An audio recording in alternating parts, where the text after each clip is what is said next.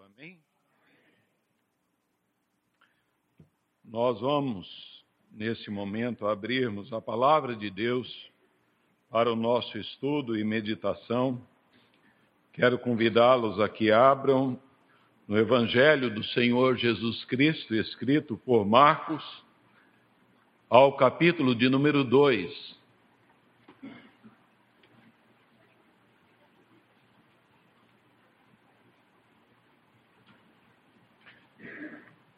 Evangelho do Senhor Jesus, Marcos, capítulo 2. Nós faremos a leitura dos versos 1 até o verso 12. Gostaria que você mantivesse aberta aí no seu colo as Escrituras para a nossa meditação e reflexão. Nós vamos fazer a leitura desse texto de forma alternada. Eu lerei os versos ímpares e a igreja vai fazer a leitura dos versos pares.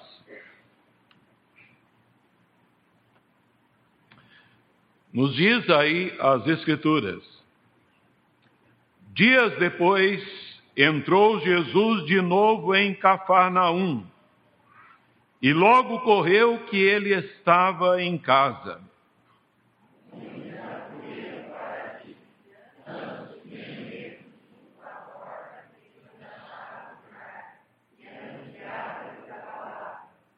Alguns foram ter com ele, conduzindo um paralítico levado por quatro homens.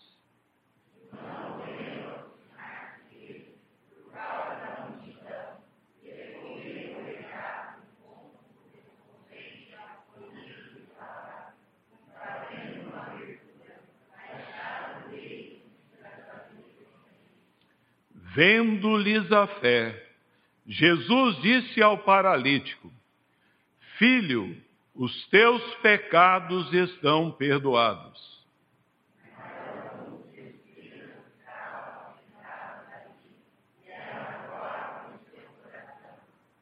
Por que fala ele deste modo?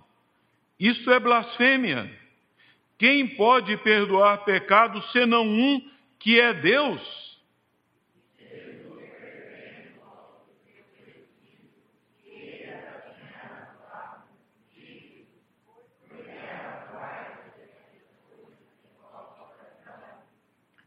Qual é mais fácil? Dizer ao paralítico: Estão perdoados os teus pecados, ou dizer: Levanta-te, toma o teu leito e anda?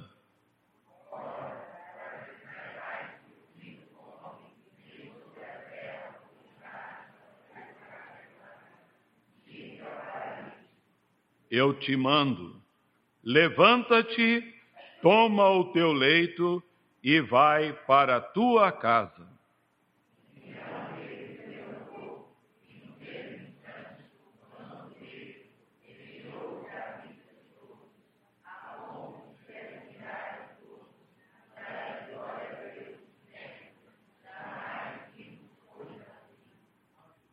Amém, queridos. Vamos orar ao Senhor. Pai Celestial, nós estamos aqui trazendo ao Senhor esse culto. E nesta hora, ó Deus, tão sublime, nós nos colocamos, ó Senhor, para ouvirmos a tua voz. E cremos, ó Deus, que o Espírito Santo que inspirou o registro das Escrituras e determinou, ó Senhor, que esse relato histórico fosse, ó Deus, aqui marcado, registrado, ó Deus, para a nossa edificação.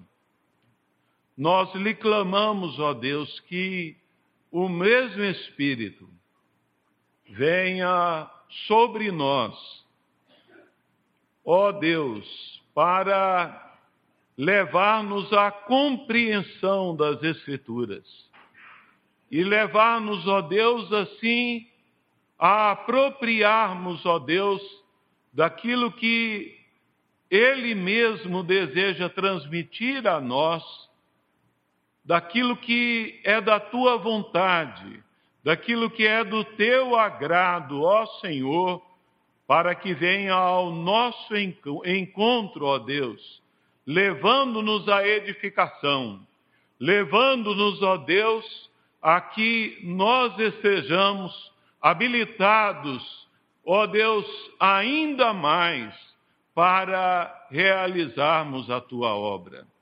Assim, Senhor, nós lhe pedimos, completamente na mediação do Espírito Santo, que nos abençoes e tome, ó Deus, assim a vida do teu servo nas tuas mãos, para que, ó Senhor, as palavras dos meus lábios e o meditar do meu coração sejam agradáveis na tua presença. Assim lhe pedimos, no nome de teu Filho, nosso Senhor Jesus de Nazaré. Amém. Queridos, esta dramática e famosa história desta passagem, ela deve ser lida repetidas vezes para que nós estejamos assim nos familiarizando com a riqueza de ensino que envolve assim os seus diversos personagens. Nosso Senhor Jesus Cristo, o paralítico, os quatro então amigos, os escribas que eram os copistas da Bíblia e a multidão. Talvez você já tenha ouvido ali então vários sermões, várias mensagens então nesta passagem maravilhosa. Mas nós vamos é, assim recordá-la é, em algumas palavras. Nós vamos lembrar que o Senhor Jesus, é, ali então, depois da sua primeira viagem lá então a, a Galileia, ele volta de novo ali à base, né, a cidade de Cafarnaum, onde, conforme o um relato ali então é, do evangelista Mateus, o Senhor Jesus passou a morar, ele mudara de Nazaré para a cidade ali de Cafarnaum. E ali então a, a, as escrituras nos dizem que ele havia entrado numa casa e naquela casa ele estava ensinando, ele estava pregando ali e uma grande multidão afluíra para aquela casa. Talvez então a, a, a, seja a mesma casa ali então de Simão. E nos diz então que grande multidão eu estava ali reunida. E então a atenção de repente recai sobre a vida de um paralítico e sobre quatro homens que então surgem ali carregando aquele homem. Esses homens trouxeram aquele paralítico ali, então, para que Jesus ali o curasse. Né? Ah, mas é, ocorreu que não havia meios deles, então, ah, chegarem até o Senhor Jesus. A multidão muito grande ali, então, ah, é, havia fechado todas as portas, as oportunidades, para que então eles levassem aquele homem até o Senhor Jesus. Assim, eles criaram uma maneira inédita e arriscada, abriram um buraco no teto e então desceram ali aquele homem até a presença do Senhor Jesus. Os versos 4 e 5 dizem assim: e não podendo aproximar-se dele por causa da multidão, descobriram o eirado, no ponto correspondente ao em que ele estava e fazendo uma abertura, baixaram o leito em que jazia o doente. Vendo-lhes a fé, Jesus disse ao paralítico: Filho, os teus pecados estão perdoados. Observem que a, a este ponto, então, a, algumas pessoas ali ficam chocadas e pensaram ali, raciocinaram, ele está blasfemando. Blasfemar, é, no sentido, é atribuir a pessoas aquilo que então só pode ser realizado por Deus. Né? A, a autoridade para perdoar pecados. É, e ali então, a, as Escrituras nos dizem que depois que o Senhor Jesus, a, ele então fez o trabalho exterior e ali cura a, aquela, aquele homem, deixando a multidão maravilhada. Porém, o que eu quero compartilhar com os irmãos nesta noite tem, na verdade, tudo a ver com a igreja. E tem tudo a ver com a missão principal da igreja, que é a missão de levar pessoas até o Senhor Jesus. As Escrituras nos trazem alguns relatos interessantíssimos é, de pessoas que levaram outros até o Senhor Jesus. Se você puder, abra aí no Evangelho do Senhor Jesus em João, capítulo 1. Vejam aí os versos 40 a 42. João, capítulo 1, versos 40 a 42. Nos diz aí: era André, o irmão de Simão Pedro, um dos que tinham ouvido o testemunho de João e seguido a Jesus. Ele achou primeiro seu próprio irmão Simão, a quem disse: Achamos o Messias, que quer dizer Cristo, e o levou a Jesus. Olhando Jesus para ele, disse: Tu és Simão, filho de João, tu serás chamado Cefas, que quer dizer Pedro. Né?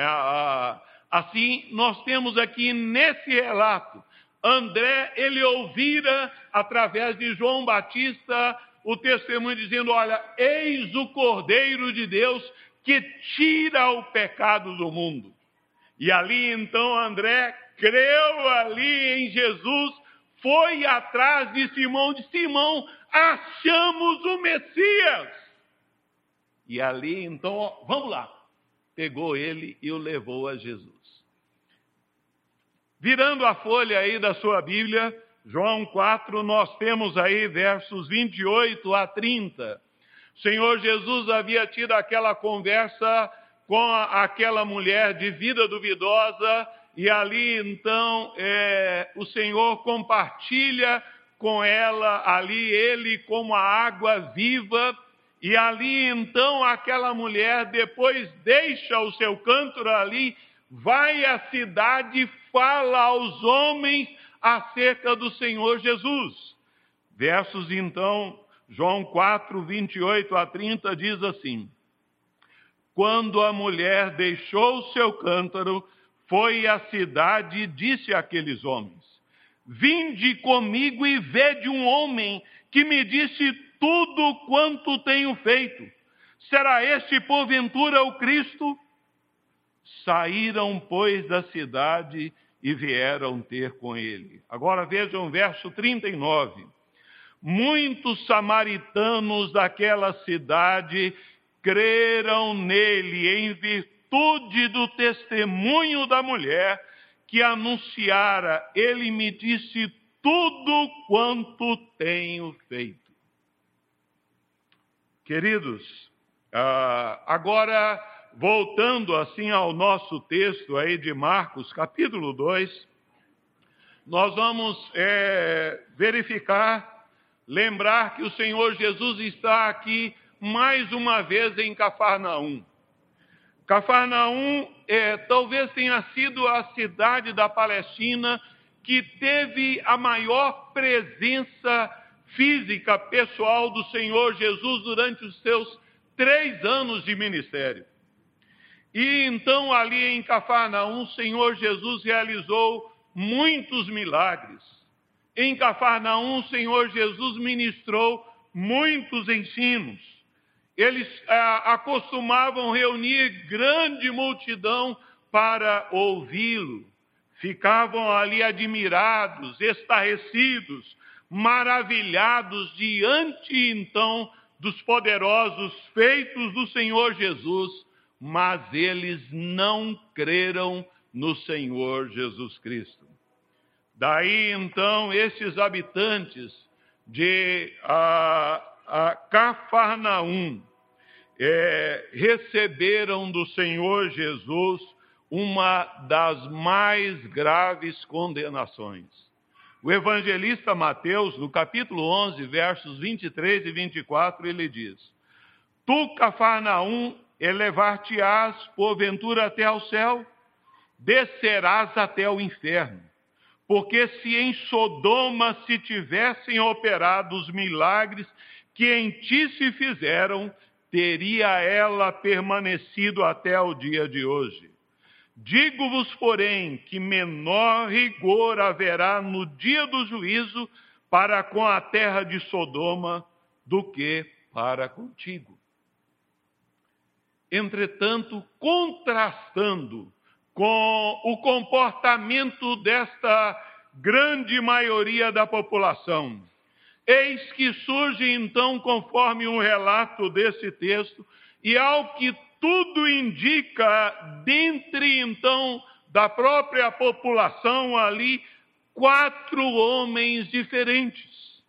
Quatro homens que então vão levando um paralítico até a pessoa do Senhor Jesus, naquele momento em que ele estava ali ensinando, ministrando, colocando, levando ali a palavra de Deus.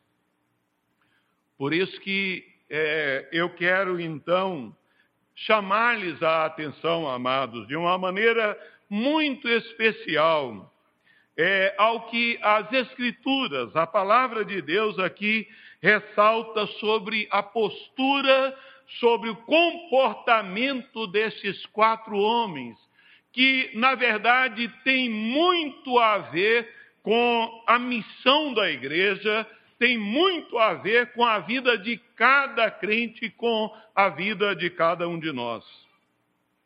Esses quatro valentes, eles nos dão então alguns princípios de como podemos levar alguém até a pessoa do Senhor Jesus. Temos aqui, na verdade, uma grande ilustração prática.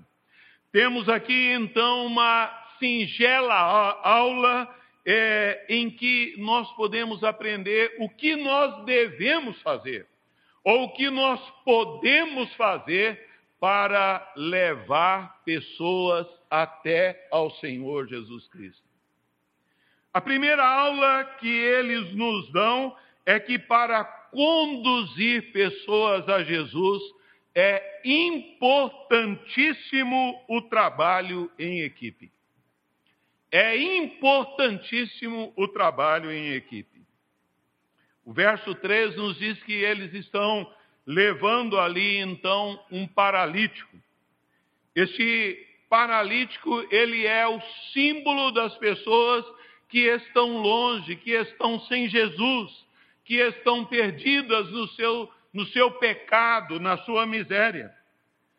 As pessoas que estão longe do aprisco, as pessoas que estão imobilizadas, estagnadas, paradas, então, porque por causa do seu pecado, não podem fazer nada para se libertarem da prisão do pecado que as imobiliza. É por isso que a palavra de Deus diz: pela graça sois salvos, mediante a fé. Isso não vem de vós, não é por algo que nós possamos fazer. A exemplo, nós temos ah, acompanhado os irmãos, com, conforme vimos aí então, do Ministério dos Pescadores de Homens, né? Ah, muitas vezes lidando com pessoas escravas ali a, a dependentes químicos e tal, e muitas vezes, olha, você podia largar disso tal, é, mas não é simplesmente dizer, ah, porque na verdade a resposta é eu bem que gostaria, mas eu não posso. As pessoas estão presas, fixadas às suas anormalidades. Um poeta grego, ele disse o seguinte: Eu vejo que é certo, eu aprovo, é, eu condeno então aquilo que é errado, mas eu continuo no errado. Assim é a vida do homem sem Jesus. Eu fui pastor em Mato Grosso e eu é, acompanhei e pastoreei duas irmãzinhas, Dona Francisquinha Dona Maria Cirília. Ali então eram paralíticas e então, especialmente uma delas, no final da sua vida, além da limitação física, teve a limitação mental e eram cuidadas ali, então, literalmente, é, pelas irmãs da SAF, que então tinham que cuidar completamente, porque elas eram pessoas que não tinham condições de serem cuidadas. É dessa forma como as pessoas estão aí paralisadas espiritualmente em seus pecados. Este homem que nós lemos aqui as Escrituras, ele, é, ele estava assim, paralisado. Ah, e nós sabemos, irmãos, que individualmente, pessoalmente, nós devemos trabalhar para levar pessoas até ao Senhor Jesus Cristo mas junto com outros nós haveremos de fazer muito mais. Além de fazer coisas que nós jamais faríamos sozinhos. Né? Compartilhando com um amigo acerca desta passagem, ele disse: Olha, talvez eu não seria o primeiro a pegar na maca, nem ter a iniciativa, mas eu gostaria de ser um daqueles quatro homens Sabe, essa é a missão da igreja. A missão, então, a, de pegar pessoas e levá-las até ao Senhor Jesus. Particularmente, eu gosto de estar ao lado de pessoas corajosas. Pessoas corajosas me incentivam a fazer coisas corajosas. E, e nós precisamos disso, irmãos.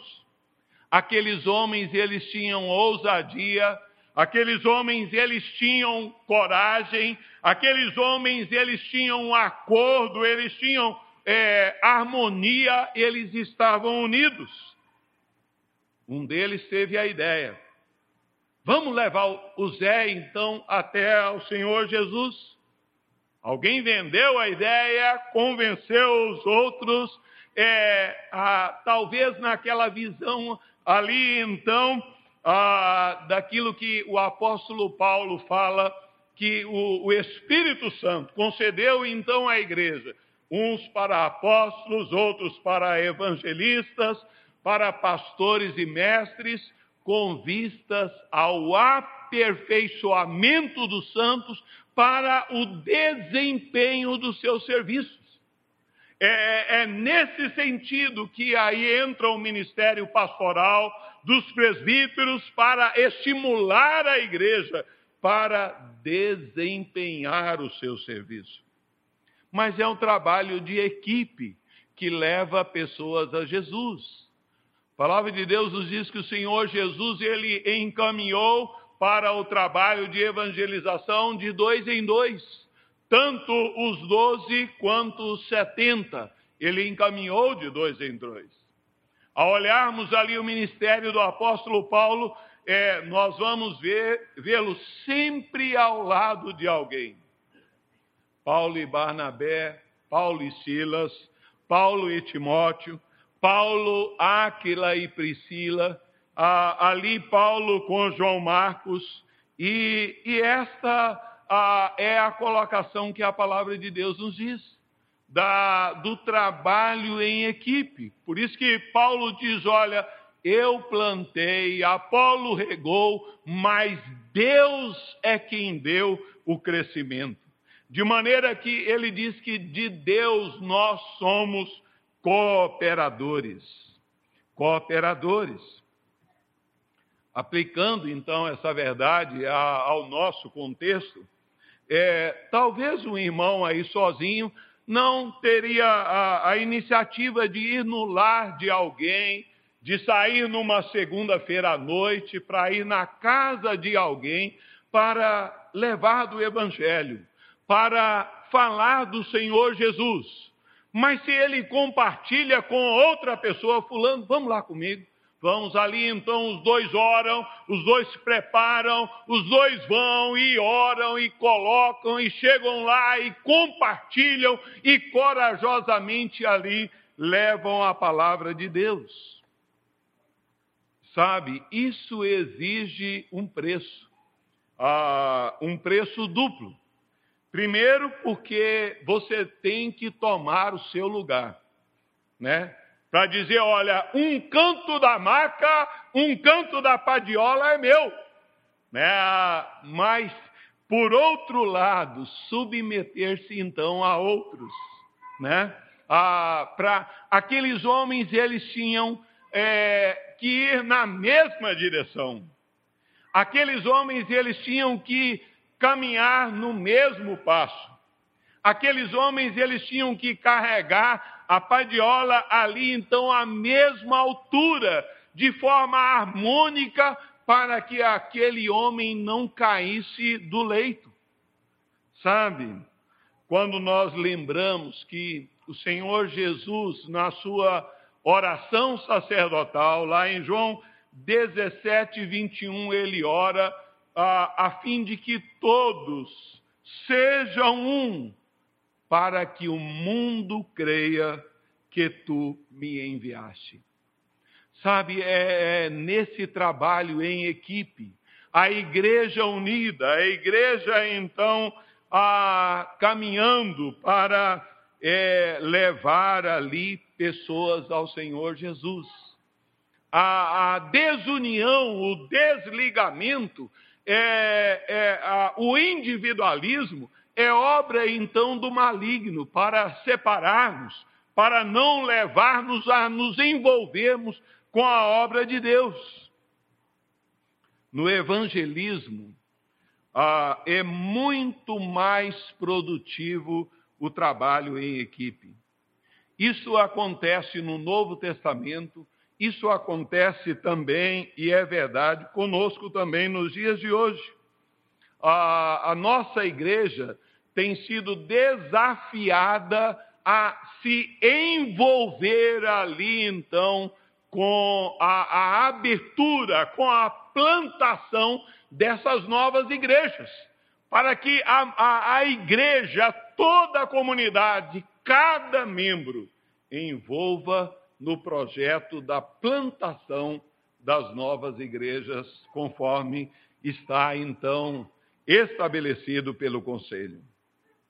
Mas é, uma segunda aula que é, estes valentes nos dão na forma como conduzir pessoas ao Senhor Jesus é que nós temos que ter interesse e amor genuíno pela vida das pessoas. Estes homens amaram aquele paralítico. Estes homens, a vida daquele paralítico era muito importante para aqueles homens. De maneira que, então, eles tomam essa iniciativa de levá-lo até a pessoa do Senhor Jesus. Na pessoa, é, no contexto então da cultura daquele tempo, as doenças elas eram vistas como castigo de Deus por causa do pecado. Imaginem, irmãos, o preconceito que sofreu este homem, né? o preconceito que sofreu esse paralítico como alguém que fora severamente castigado por Deus por toda a sua vida. Uma paralisia permanente para toda a sua vida. Mas parece que Deus levanta quatro homens que então superam essa ideia de um Deus cruel e implacável, solidarizando-se com aquele amigo, tornando-se os seus pés, tornando-se as suas mãos, tornando-se a sua voz, para então levá-lo ali a, até o Senhor Jesus. Eles tinham convicção do poder do Senhor Jesus. Eles tinham convicção do amor do Senhor Jesus. E ali, é, e nós vemos que, à luz da palavra de Deus, o amor, então, para com o próximo, não é uma coisa abstrata. Tanto é que João diz: olha, é, se alguém disser eu amo a Deus, tiver recursos desse mundo e vir o seu irmão padecer necessidade, como pode permanecer nele o amor de Deus? E João diz: olha, filhinhos, não amemos de, de palavra nem de língua, mas amemos de fato e de verdade. Não é blá blá blá, é então de fato e de verdade. E ali então aqueles homens a, amaram aquele paralítico. Lucas, ao fazer a narrativa é, da resposta que o Senhor Jesus dá ao intérprete da lei sobre quem é o nosso próximo, né? O Senhor Jesus conta ali então a história daquele homem que fora assaltado e ficara jogado ali à beira do caminho.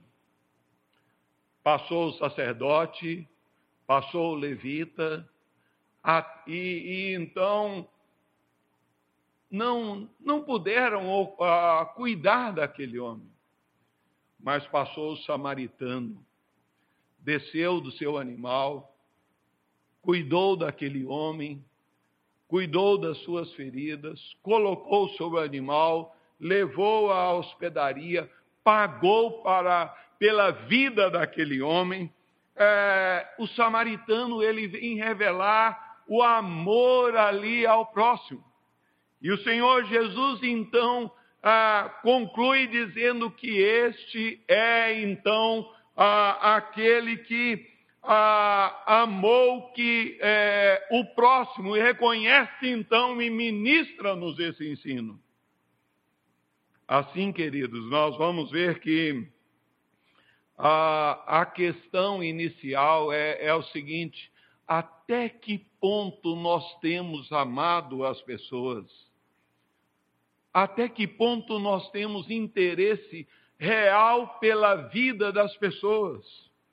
Muitas vezes até nos envolvemos quando sabemos então de uma enfermidade física seríssima de um vizinho, de um colega de trabalho, é, de alguém da família, ah, e aí então há clamor e até com lágrimas. Mas por que, que não há a mesma postura da nossa parte no que diz respeito ao estado espiritual das pessoas? Que a qualquer momento podem partir para a eternidade sem ter a Jesus Cristo? Será que não cremos mais na realidade do inferno? Será que aprendemos a nos contentar com a formalidade das pessoas terem uma religião. O apóstolo Paulo diz: ah, ai de mim se não pregar o evangelho. Ele diz lá então em Romanos: é, quão formosos são os pés que anunciam coisas boas. Mas onde estão esses pés? Quando ele fala dos cristãos que nós devemos revestida a armadura de Deus, ele diz: calçai os pés com a preparação do evangelho da paz. Será que temos andado descalços? Sabe, ah, estamos cansados de ver pessoas falarem de religião, ah, mas é, será que nós temos interesse que as pessoas ah, conheçam a Jesus? Onde estão os Andrés? Onde estão as samaritanas? Onde estão ah, ali os, pa, os padioleiros que podem levar então outros até Jesus? O apóstolo Paulo, ele falando acerca dos judeus, ele diz: Olha, eu tenho incessante dor no coração. É, ele falando ali acerca desses judeus, que ele tinha o desejo de levá-los e que eles conhecessem a Jesus como seu Senhor e Salvador. É por isso que o Senhor Jesus diz: Olha, ah, que por se multiplicar a iniquidade, o amor se esfriará de quase todos. A igreja de Éfeso, ali então, ó, o Senhor Jesus, ele escreve dizendo: Olha, tenho, porém, contra ti que abandonaste o teu primeiro amor. Queridos, nós temos sido desafiados Domingo passado, a, a palavra do reverendo Misael foi é, desafiadora que nós oremos para que nós sejamos obedientes. E ah, dentre as ordens explícitas do Senhor Jesus, ele disse: Ide pregai o evangelho a toda criatura, ide por todo mundo e fazei discípulos de todas as nações. Esta ordem é para todo o povo de Deus. Essa ordem é para todo aquele que nele crê. E nós devemos entender que ah, assim é, ah, estes homens nos dão uma aula de amor e interesse genuíno para com a vida daquele homem. Mas uma terceira aula que este, estes homens nos dão que para conduzirmos pessoas ao Senhor Jesus, nós devemos também ter criatividade corajosa e persistente. Às vezes, assim, ao lermos essa passagem tantas vezes e lê-la então nós nos familiarizamos com ela e achamos que era muito natural, então, naquela época, alguém chegar na casa do outro ali, então, sobe, então, no sobrado, quebra ali, então, o, o piso, arromba o piso para descer uma outra pessoa.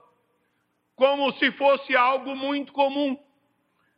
Isso coisa, é, é uma ideia maluca, é coisa de doido. Na, naquela época as casas eram geminadas e normalmente então o sobrado era uma parte da casa ali então usado pela, pela família ou usado para hospedar ali é, os visitantes, né? Ah, e na verdade ah, foi numa dessas situações que ah, o Senhor Jesus celebrou a, a ceia instituiu a ceia nesse cenáculo, então, ali no sobrado assim.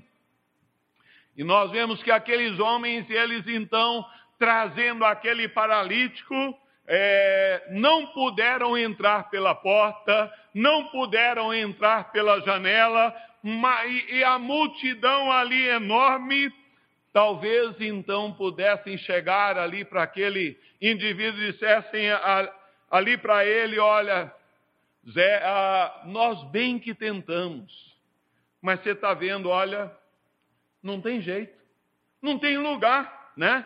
Ah, nós, gostaríamos, quem sabe, vai ficar para uma outra vez, né? Uma outra oportunidade. É, talvez então, mas aqueles homens não agiram assim. Aqueles homens, eles foram persistentes.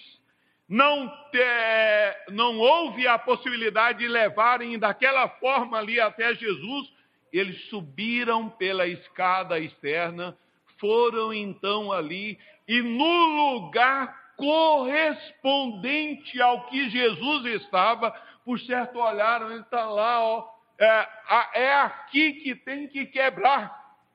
E ali então quebraram, abrindo um buraco, desceram o leito até onde a, ali o Senhor Jesus estava. Sabe, meus irmãos, muitas vezes, com o que diz respeito à obra da evangelização, de levar pessoas a Jesus, falta-nos uma garra persistente, uma coragem persistente criativa. Às vezes você convida uma pessoa para vir então a um culto ou para vir à escola dominical. A... Ela diz: Ah, eu não posso, eu tenho um outro compromisso. E não convida mais. Ah, ali então, ah, é como alguém disse: nós às vezes temos muita iniciativa, mas pouca acabativa. Esses homens nos ensinam que quando nós encontramos obstáculos, então é hora da criatividade corajosa. Eles perseveraram. Eles perseveraram porque eles amaram aquele homem. Eles então creram no Senhor Jesus. Ah, assim, nós devemos entender isso. Eu tenho ah, alguns amigos, um filho de pastor que ah, levou seu colega de trabalho até o Senhor Jesus. Ah, é, ele, como filho de pastor, ele todo dia ele levava um folheto para o Zezinho, então, diferente. Toma, lê isso aqui. Aí no outro dia, outro folheto, outro folheto, outro folheto, outro. Cada dia, cada dia eu levava um folheto novo para o Zezinho. Daí então, é, ele veio a, a render-se ao Senhor Jesus Cristo. Sabe, é, nós não podemos nos entregar. Estes homens, eles não desistiram. Quantas vezes então nós nos entregamos, nós então é, desistimos, falta aquela iniciativa corajosa, persistente. E olha, irmãos, atentando para a questão especialmente da vida dos nossos adolescentes, nossos jovens, quantos deles são convidados para festas, para programas, muitas vezes inconvenientes e impróprios e contrários às Escrituras, e as pessoas dizem: Olha, eu passo lá, eu pego você ah, diz, olha, não, não tem dinheiro, eu pago o evento para você. Ah, eu não tenho roupa, eu te empresto a roupa. Sabe? E, e nós então, às vezes pouco fazemos acerca daquelas pessoas que é, nós almejamos, simplesmente convidamos uma vez, não vamos atrás, não insistimos, é, quantas oportunidades há. Olha, você dizer, ó, ó terça-feira eu quero te convidar para ir participar do estudo lá, então, é, do nosso grupo lá familiar. Eu vou passar na sua casa e vou te pegar lá, então você vai lá comigo. Para você é, é, ouvir ali a palavra de Deus. Sabe? Irmãos, nós devíamos estar desesperados para trazer pessoas até ao Senhor Jesus Cristo.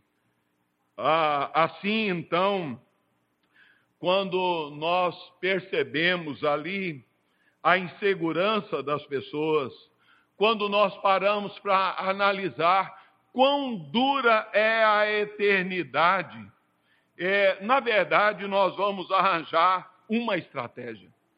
Quando então nós pararmos para analisar, para entender, sabem por quê? É, salvação não é apenas uma ideia. Salvação é algo que muda a vida das pessoas. Salvação é céu ou inferno, é vida ou morte, é presença de Deus ou ausência de Deus eterna.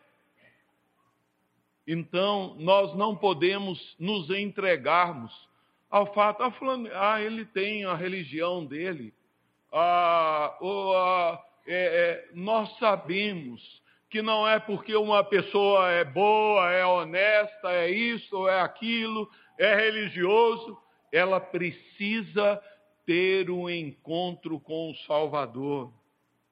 E quando nós é, reconhecemos a realidade do inferno, da eternidade sem Jesus, queridos, nada vai nos deter. Nada vai nos impedir de trabalhar, de lutar, de chorar, de buscar, de ir atrás, de dizer: olha, vamos lá. Sabe, de, de levar, de dar uma Bíblia, de levar um folheto, de chamar, de buscar as pessoas. Nós devemos entender que todo esforço vale a pena para levarmos pessoas até ao Senhor Jesus Cristo. O evangelho ele não muda, a forma de levar o evangelho muda de circunstância para circunstância. Mas o evangelho não muda, o conteúdo da mensagem é então Jesus crucificado, que Cristo morreu pelos nossos pecados. Mas a forma de entregar essa mensagem pode ser mudada. Alguém disse a Dwight Moody, Olha, é, eu não gosto do teu tipo de evangelismo. Aí Dwight Moody disse: Olha, eu também não gosto muito, não. Qual é o seu método? Ah, eu não tenho nenhum. Aí Moody disse: Olha, eu gosto então mais do meu do que do teu, né? Porque ele então ah, fazia algo. Na verdade, pessoas que não evangelizam, que passam anos sem levar uma pessoa aos pés do Senhor Jesus, não têm o direito de criticar quem está evangelizando. E quando então nós nos reunimos ali então juntos, ah, então Deus dá ideias e ideias corajosas, é, e juntos nós então podemos fazer muito mais do que uma pessoa isolada faria. Nós vamos fazer as incursões nas cidades que estão ao redor do nosso sonho de plantarmos igrejas presbiterianas, de levarmos o Evangelho. E a expectativa do conselho é de contar com a maioria dos membros da igreja, de contar com cada irmão para participar, para tomar parte e de forma corajosa e persistente nesta obra do Senhor Jesus. Mas finalizando, queridos, além ah, nesta aula que estes homens nos dão, além do trabalho em equipe que então reduz, conduz então a muitas pessoas, além do a, é, amor e interesse genuíno, além da criatividade corajosa, eles nos ensinam que para conduzirmos pessoas ao Senhor Jesus, nós precisamos ter fé. Nós precisamos ter fé. A palavra de Deus nos diz aqui, é interessante ver que é, os três evangelistas, Mateus, Marcos e Lucas, colocam então na narrativa a fé no plural, vendo-lhes a fé. Senhor Jesus viu, ele contemplou, ele observou a coragem, a fé operante no coração, na alma daqueles homens. Não apenas ali então no paralítico, mas vendo-lhes a fé. E aquilo que Tiago diz, olha, a, a fé sem obras é morta. E Tiago ilustra isso dizendo: Abraão creu em Deus e por isso ofereceu ao altar o seu filho Isaac. Parece que ah, nada havia sido dito.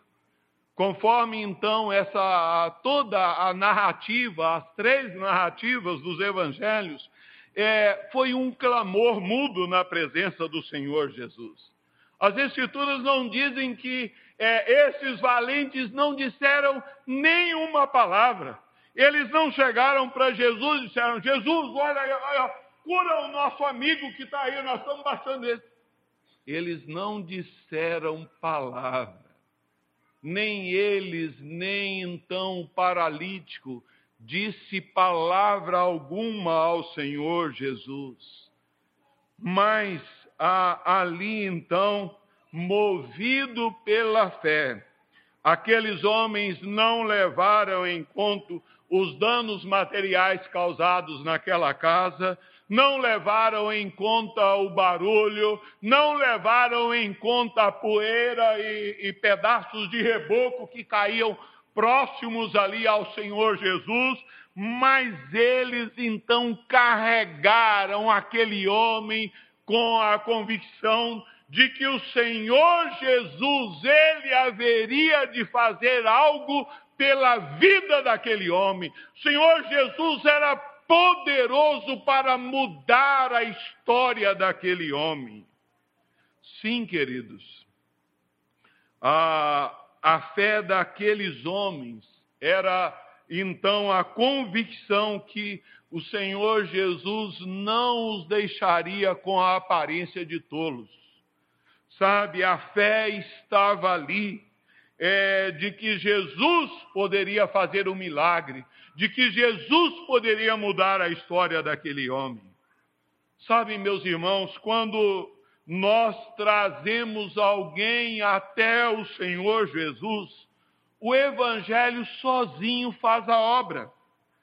Sabe, você não precisa ser erudito, você não precisa então é, ter curso de teologia, você não precisa ser sofisticado para levar as pessoas ao Senhor Jesus, mas você precisa crer.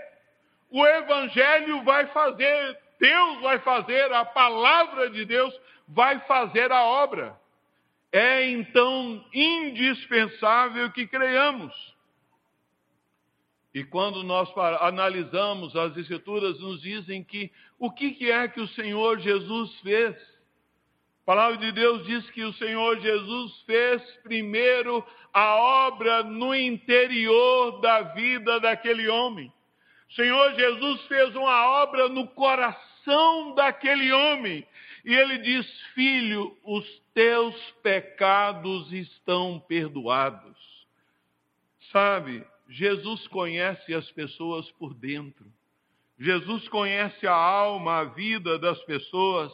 E o Senhor Jesus sabia que aquele paralítico não era um punido por Deus para toda a eternidade. Jesus ele ataca a raiz do problema que afeta o ser humano.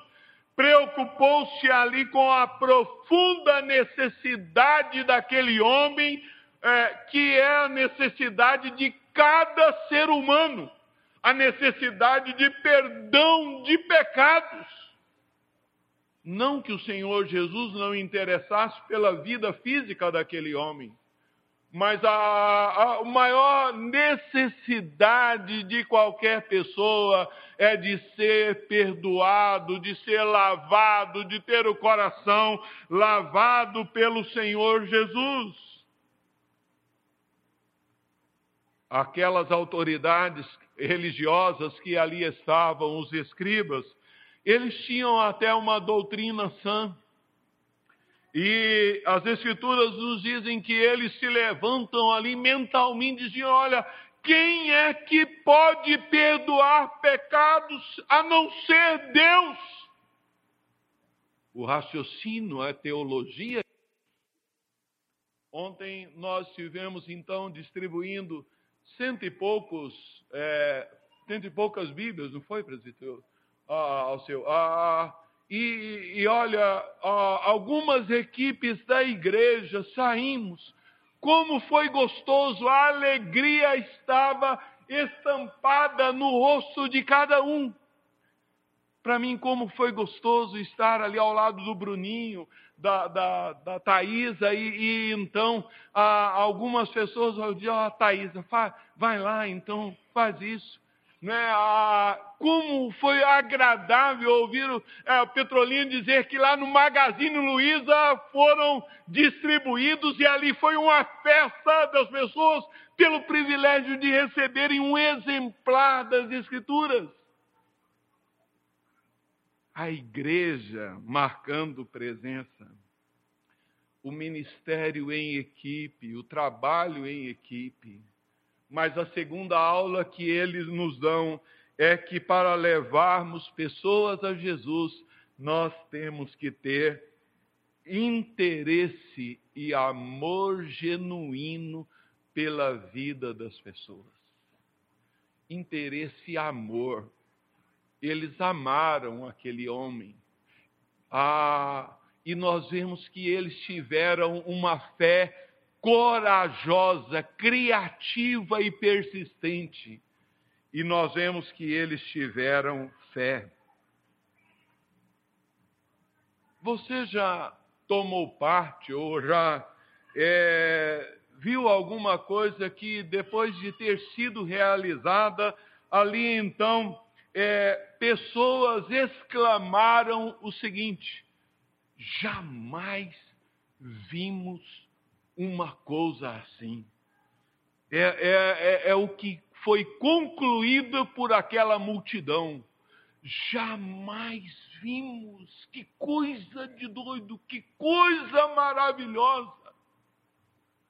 Aqueles homens entraram para a história, porque eles tomaram parte de algo que ficou então de valor eterno. A, a vida, a salvação, então, a, daquele moço.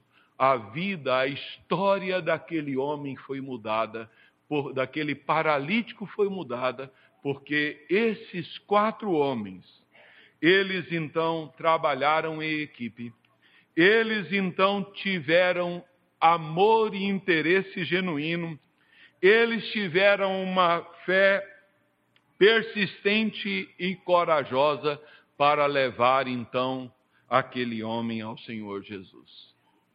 E nós, o que temos feito para levarmos pessoas ao Senhor Jesus Cristo?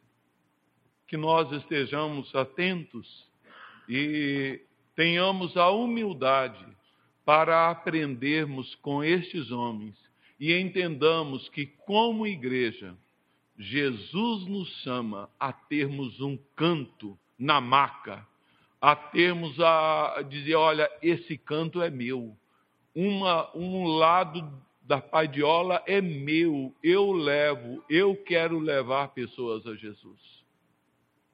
Que Deus nos ajude, irmãos, a que nós nos espelhemos neles para fazermos assim a obra da evangelização. Que Deus nos abençoe. Amém.